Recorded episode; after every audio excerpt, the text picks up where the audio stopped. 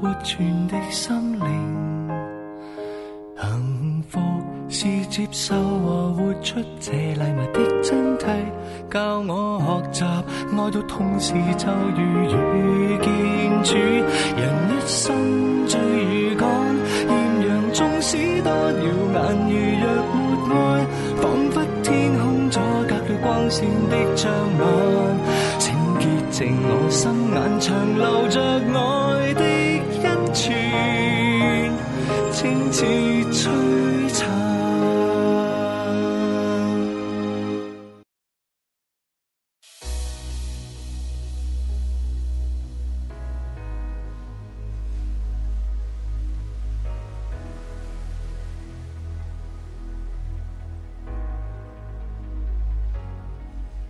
今日我會同大家睇下我身後邊嘅聖保禄大殿聖 Paul Basilica，佢係多倫多天主教總教區第一個堂區。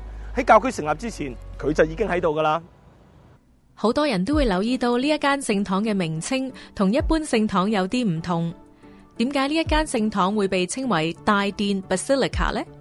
一座聖堂要點樣先能夠得到大殿呢個稱號呢？Many times when people come to St. Paul's, they want to know why it's a basilica. And they're often confused. They think it maybe is where the bishop says Mass. Bishop says Mass at a cathedral. A cathedral has the Latin word cathedra in it, which means the bishop's, it means the chair, and it's where the bishop's chair is. That's what makes a cathedral a cathedral. It is where the bishop says Mass. What a basilica is, is, is a church quite simply that's honored for either a historical or other cultural reasons. Uh, in the case of St. Paul's, it's the original parish of Toronto.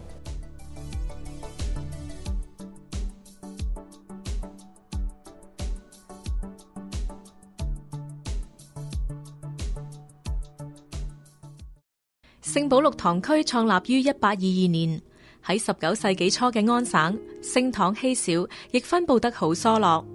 嗰時只有溫莎市、京士頓同渥太華有聖堂。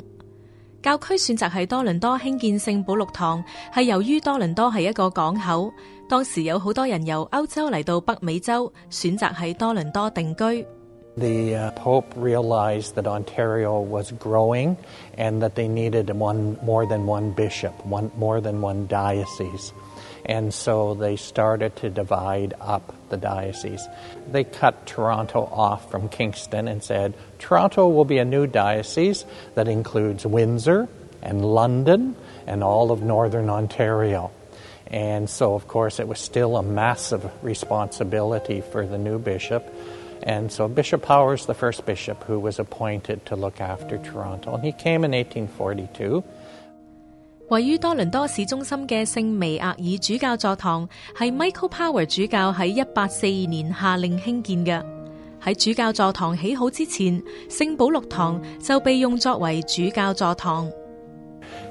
part of the reason why I think uh, St. Paul's is honored with the uh, title of being a basilica.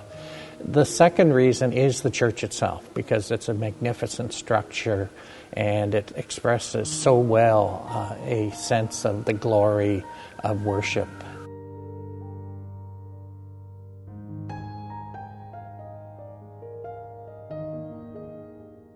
It is a particularly beautiful example of how we uh, build churches and the architecture of Christian churches. People by it being called a basilica, are invited to come here uh, and see this as part of their own legacy as Catholic people, that this is a significant place to come to, to pilgrimage to. The idea of being a pilgrim for Christians is very important. And so we find sites where you can pilgrimage to uh, to make a particular commitment in your faith. St. Paul's in Toronto is one of those places. 聖保禄大殿除咗極具歷史價值，佢嘅建築亦都值得我哋細心欣賞。古羅馬嘅建築師維特魯威喺佢嘅著作裏面咁寫：所有建築物都有兩個元素，建築物本身以及建築師想要表達嘅概念。而已故教宗聖若望保禄二世亦都曾經講過，彌撒係地上嘅天堂。圣堂嘅建筑旨在反映天人合一嘅音頌，希望身处其中嘅人能够体会到呢一点。圣堂唔单止让信众聚集，提供一个可以一齐朝拜天主嘅地方，圣堂嘅建筑同装饰更加帮助信眾構上一个记忆嘅空间，深化信仰。Yeah, you know, there was a little study that was done uh, that when we leave a room and pass through a doorway, our memory decreases. Have you ever had the experience of moving off to do something in another room and you go through the doorway and as you go out of the space, you forget why you got up to go to the other space? So there's something about physical space that provides memory cues for us. And when we've worshiped in a space, um, when we've been there with other people, uh, the architecture, the detail of the architecture creates the memory space where we're shaping our faith memories. Church architecture is very important to create that memory space for those mysteries of our faith. 我哋特别邀请咗怀雅逊大学建筑系嘅许教授 Vincent 为我哋讲解。Vincent 本身系天主教徒，对圣堂建筑又有浓厚兴趣，由佢嚟解构圣保禄大殿嘅建筑最适合不过。 喺我哋隔離嘅聖保祿大殿 St. Paul Basilica 喺一八八九年完成，當時嘅設計師咧係 Joseph Connolly，亦都由 Timothy O'Mahony 主教監督之下咧先至起得好嘅。嗱，我知道成個聖堂長一百七十四尺，闊一百尺啦。Vincent 可唔可以話俾我哋聽，究竟佢嘅建築風格係乜嘢咧？The elevation of a building is indicative of what great splendors go on inside. However, as you can see in this building's elevation, what we have here is a prime example of Romanesque architecture. And it's drawing from a lot of historic European precedents that you find typically in, say, Alberti's Santa Maria Novella church in Florence. But what's really identifying this as a Romanesque piece of architecture is its symmetry and its elevation, its Roman flourishes, such as that which you see in the columns and certainly at the tops of the columns, and of course the finer details, such as the semicircular archways and then also the pure thickness of the walls One of the key identifiers in Romanesque architecture is the fact that there's a limited number of opportunities to put glass in. And what you see here by this elevation is that there's very few opportunities to see into the building. So what you see here is a very classical tie back to the great architecture that you're going to see once you get inside. 喺一九零五年，圣波就起咗呢个高一百二十九尺嘅钟楼，究竟佢有乜嘢用途呢？ Bells in churches had a very practical purpose, and that was they called people to church. Uh, at one time, uh, churches were built fairly close together, and if you drive around Toronto, you're surprised by the number of churches there are. People didn't have cars, they walked to church. The reason these early churches are close and also they have bell towers is they, they afforded the people the opportunity to come to Mass.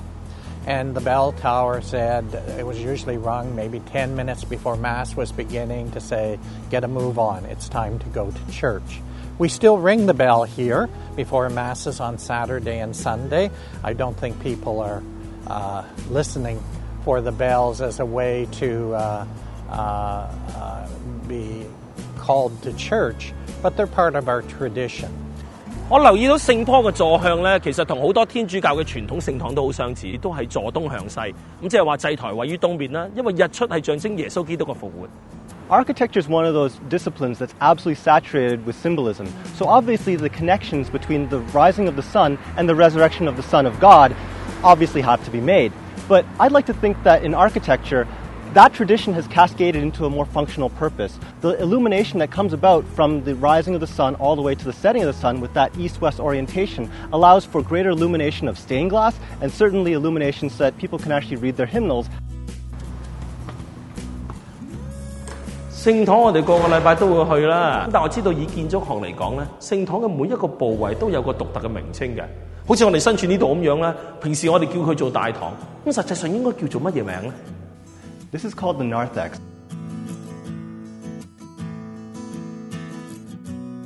And typically, this has been the barrier zone within a church that separated the secular from the sacred, that is to say, the church itself. And if you understand an the architecture of a church as a series of transitions. This is the first gate, and it typically has been an area to remind people that, hey, that's the public world, and as you come through this area, typically we found baptismal fonts and various other elements to remind people coming through that this is part of the initiation of becoming part of the church. And once you pass that barrier, then you're able to go into the rest of the church. Now, in current churches, what we often find is that we still have communal areas, but they're not often referred to as narthexes. What they often do is just still allow for a lot of communal activity to happen between both worlds. 咦？平时喺其他圣堂都未见过呢样嘢，成把遮咁样嘅。喂，Vincent 呢把咩嚟㗎？ Well, this is called an ombrellino, and it's a signifier from the Vatican, basically saying that this church is now considered a minor basilica. And what that basically means is that it is the center or it has a lot of relevance for the Archdiocese of Toronto. So what you can see here is the uh, coat of arms for the Archdiocese of Toronto, as well as the coat of arms for the Vatican. 除咗 Umbrellino Tintinnabulum 呢一啲标记嘅起源要追溯到中世纪嘅一啲习俗。 And now you have to imagine we're living a long time ago, maybe in the Middle Ages of Europe, and there are important men, kings, lords, bishops, and they're coming to the basilica because they want to take some time in prayer. And so, as they come to the basilica, they have their uh, servants hold an umbrella over their head in case it's rainy or too hot. And before them, another servant goes along ringing a bell, saying to all, Here comes an important man. And so the bell is rung, and the, uh, the uh, Lord or the bishop marches along under his umbrella, and he comes to the basilica to worship. So wherever you go now in the world, in North America, in Asia, in Europe, uh, if the, a church has been designated as a basilica, you will find an umbrellino and you will find a tintinnabulum. 嗱，呢个咧就系成间圣堂入面最大一个部分啦。咁佢又叫乜嘢名咧？ Well, this area is referred to as the nave.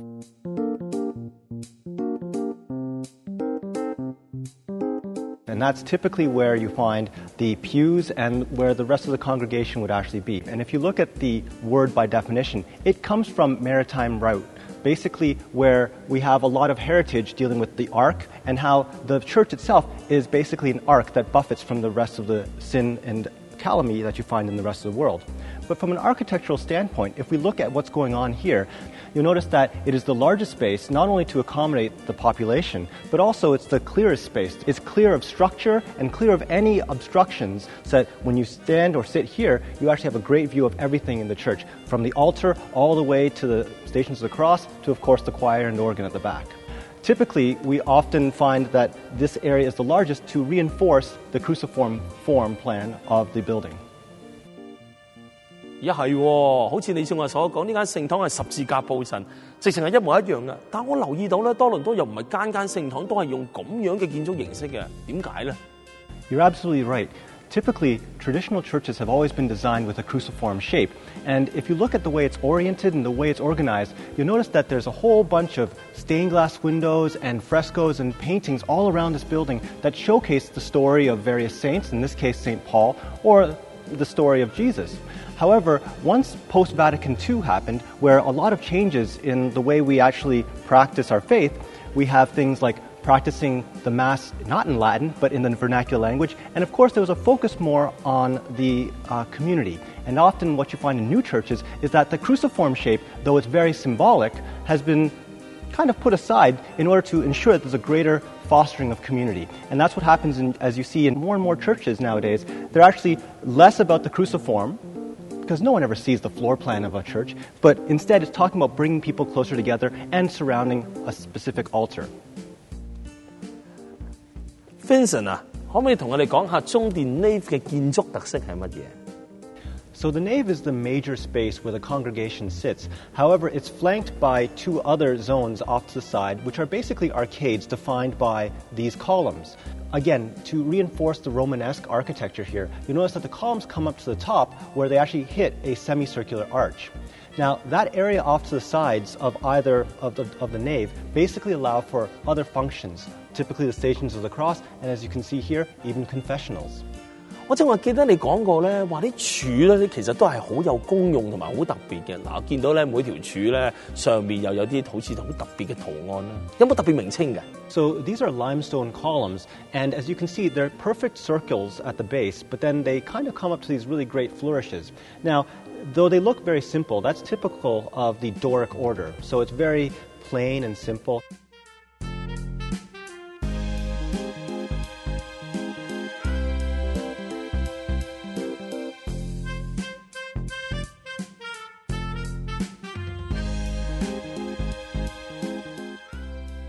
However, as you go up, you'll find that they do these scroll pediments and scroll tops, and that's typical in Ionic orders.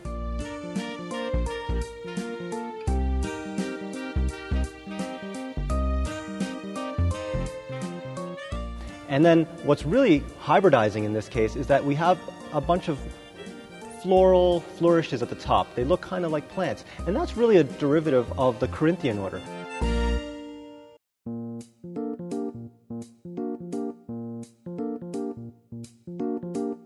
So in this base column here, we have a combination of three different components that make for something that's unique in the Romanesque architecture here.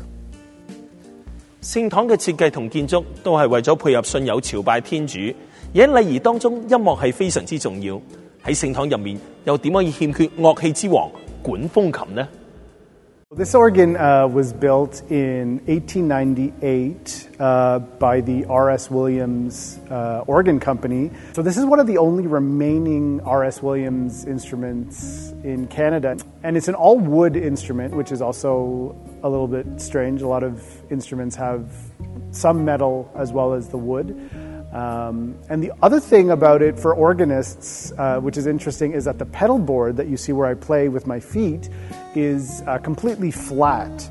Usually uh, on organs, the pedal board is concave, which allows a little bit more easier access to the outer notes.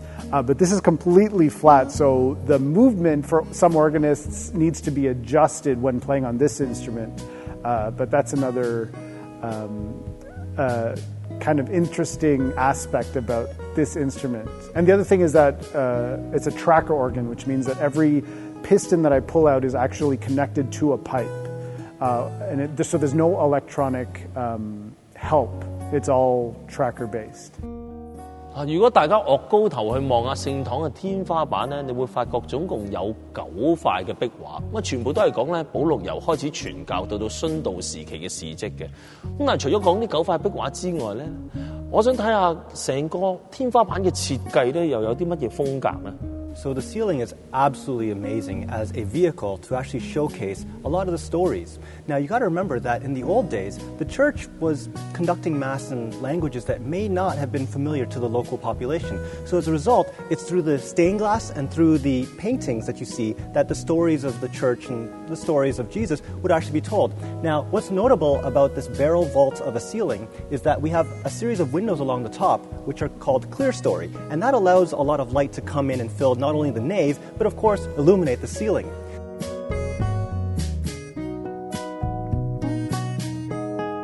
So, what you can see here is it's describing the story of St. Paul, or Saul, as he's from his conversion all the way to his martyrdom. So, it's a great vehicle to showcase stories.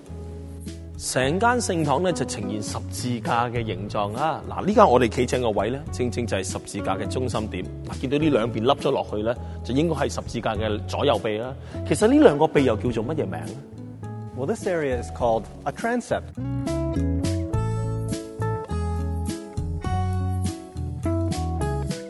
So, what we're standing in is right now the area where the nave meets the transept. Basically, the transept is an area that's allocated so that you can have devotional spaces to, say, the Virgin Mary or perhaps the patron saint.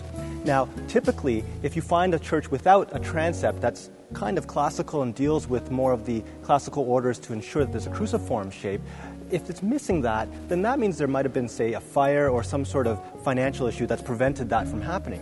However, I want to reinforce the issue of how an architecture of a church is actually made, such that it's about thresholds. So if the narthex is about separating the secular world from the sacred world, the transept marks the threshold from the congregation to the more sacred space, the sanctuary, and where the sacraments are held. 十字架嘅最前方咧，我知佢叫咩名，佢叫做圣所。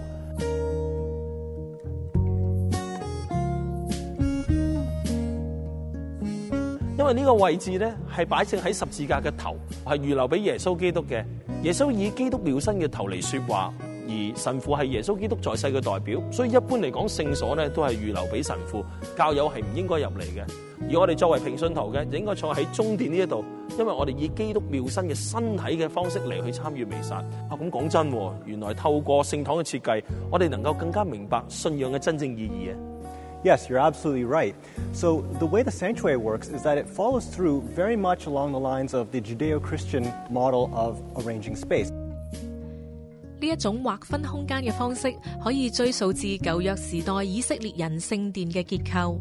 嗰时嘅圣殿，外邦人同以色列人有唔同嘅空间，司祭同普通人亦都有唔同嘅空间，空间有等级之分。 而喺圣保禄大殿，我哋都可以留意到，要上一级先至进入到圣所。中殿同圣所嘅地板所用嘅物料亦都唔一样。 Now, what's really interesting about the nature of this sanctuary is that it has the Eucharist kept at the very back of the apse, which is a little bit different from conventional churches.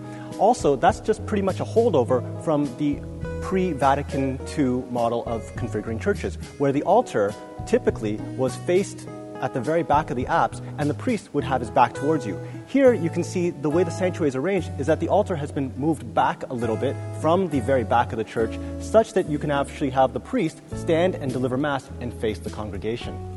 啊，其实我知道咧，圣所嘅中心咧就系祭台。有啲书讲过咧，祭台会令人联想起最后晚餐入面嗰张台嘅，而祭台本身咧系用石头做嘅，所以亦都象征住祭献嘅意思嘅。 So it's not a coincidence that the altar is the focal point of the actual building. Basically, in a church, everyone is facing the altar. All of the vectors within the church all face towards the core of activity, the fundamental sacrifice that's denoted by our faith, the sacrifice and the resur- resurrection that's embodied in not only the Eucharist, but also in the Mass itself. And of course, it is a direct connection to the fresco that you see of the Last Supper in the background. Now, what's really important to keep in mind is that all of this activity is concentrated at the apse. 拱壁 apse 可以话系全间圣堂嘅头，系最重要嘅部分。我哋最初由前廊 narthex 进入，经过中殿 nave 嚟到十字交汇处，面向拱壁， 我哋見到兩幅壯麗嘅壁畫，聖保祿嘅歸化同埋最後晚餐。Now, I want to draw your attention to a couple of things about the apse itself.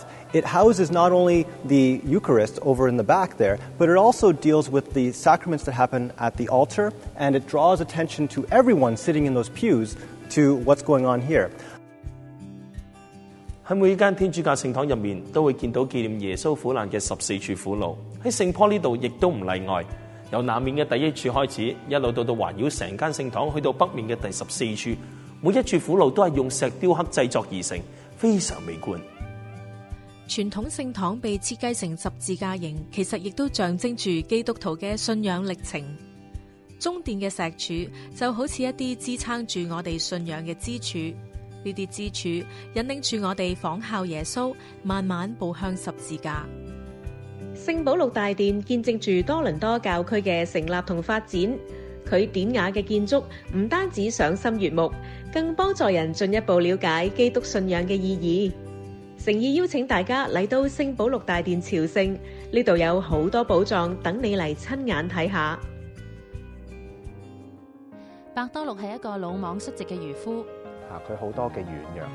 但係佢偏偏俾耶穌揀選為教會嘅元首。The church is going to be headed by Peter. Its foundation is built on the rock. In this case, the rock is a person. 而呢個磐石咧係係由二千年前一路到而家，仍然咧係係扎扎實實。请留意呢一个星期嘅爱上传，我哋会带大家去到以色列圣地，重温圣伯多禄追随耶稣嘅經過。